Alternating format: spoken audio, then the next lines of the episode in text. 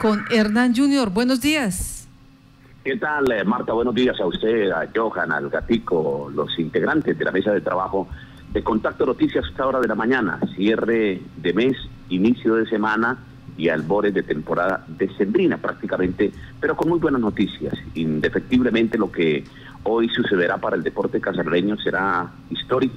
Gratitud a todos los diputados. voy a relacionar algunos que conozco personalmente se han identificado con el deporte eh, durante los últimos 20 años en la capital del departamento. Iniciaron por el hoy, hoy presidente de la Asamblea Departamental eh, encargado, Marco Tulio Ruiz, eh, George Cortés, eh, el diputado Tamayo, por supuesto, el diputado Jaime Silva, Carlos Freddy Mejía, que es un hombre de, de normas y de leyes y que conoce perfectamente todo el contenido, el beneficio que le va a traer al deporte la aprobación que ya se cumplió por parte de los diputados, de los 11 diputados, todos tienen exactamente el reconocimiento de la misma manera por ese paso que han dado para eh, darle al deporte una postura dignificante, se llama, postura dignificante que va a tener el deporte y recursos para las diferentes actividades que realiza en cada una cada uno de los compromisos local, nacional e internacionalmente. Entonces, felicitaciones a la primera autoridad del departamento, por supuesto, al señor gobernador que sanciona esa ley, esa ley, esa perdón, esa ordenanza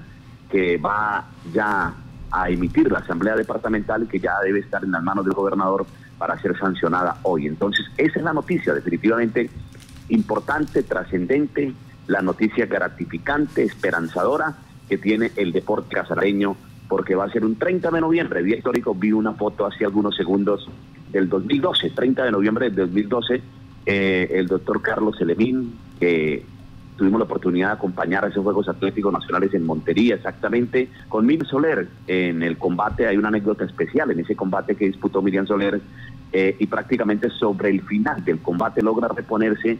La niña de Maní consigue la medalla para el departamento de Casanare, estábamos ubicados en la tercera grada la tercera fila de gradería ahí en el Coliseo, exactamente, y el doctor Selemín se vino rodando de la tercera grada de la emoción, cayó al piso exactamente al lado de donde estaba compitiendo muy cerca la niña y fue un abrazo, un abrazo inolvidable definitivamente en esa época de Miriam Soler y el director en esa en ese momento del Instituto Departamental de Recreación y Deportes Carlos Selemín. 30 de noviembre, también hace exactamente ocho años se cumplió ese, ese hecho que todavía recordamos, recordamos con muchísimo cariño. Hoy será entonces, repito, para todos los oyentes que llegan a esta hora de la mañana, contacto noticias en el plano deportivo, hoy será sancionada la ordenanza y el deporte cambiará definitivamente su faceta en el futuro. La semifinal del fútbol colombiano, cumplido los partidos de los cuartos, ya hay dos llaves.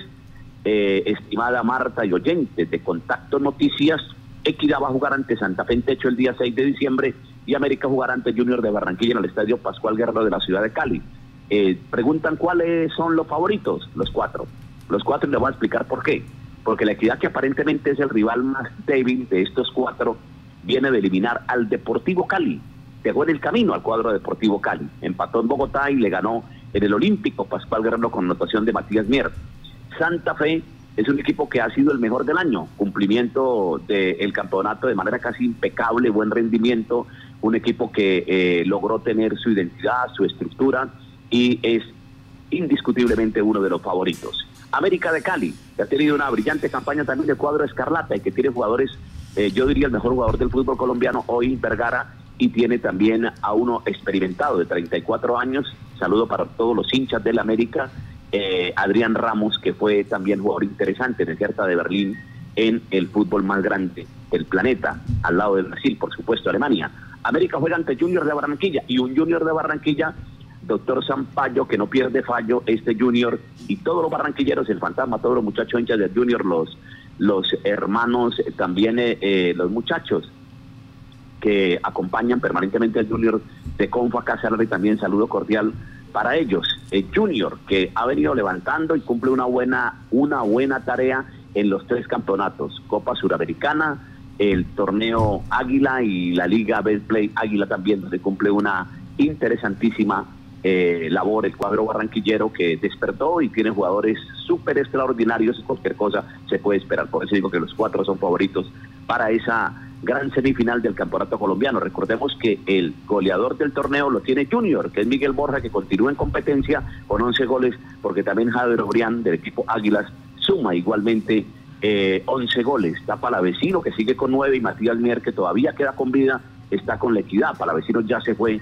con el Deportivo Cali. En el otro torneo, el torneo de Cupo la Copa Suramericana y de la Gaseosa y el PAN, Chico enfrenta a Patriotas hoy, mañana hay fútbol toda la semana, Pereira ante Águilas Doradas, el miércoles Envigado Medellín, el jueves Jaguares Bucaramanga. Bucaramanga, recordemos que ya le ganó su partido Alianza Petrolera arrancando y es líder de su grupo, el grupo, el de Bucaramanga es el grupo C, en el grupo B lidera Millonarios y en el grupo A el líder es el Deportivo Pereira que derrotó al Deportivo Independiente Medellín. Con mucho gusto la información para Contacto Noticias con Hernán Junior González y prepárense porque ya viene, ya viene la vuelta del el porvenir del 15 al 18 y el Tour femenino en la ciudad de Yopal con etapas hasta Patiariporo, eh, recorrido obviamente a Támara, un eh, circuito en Aguazul, una contrarreloj en la ciudad de Yopal, el recorrido de la próxima vuelta de la porvenir, del porvenir y el Tour femenino que se cumplirán en el departamento de Casanare.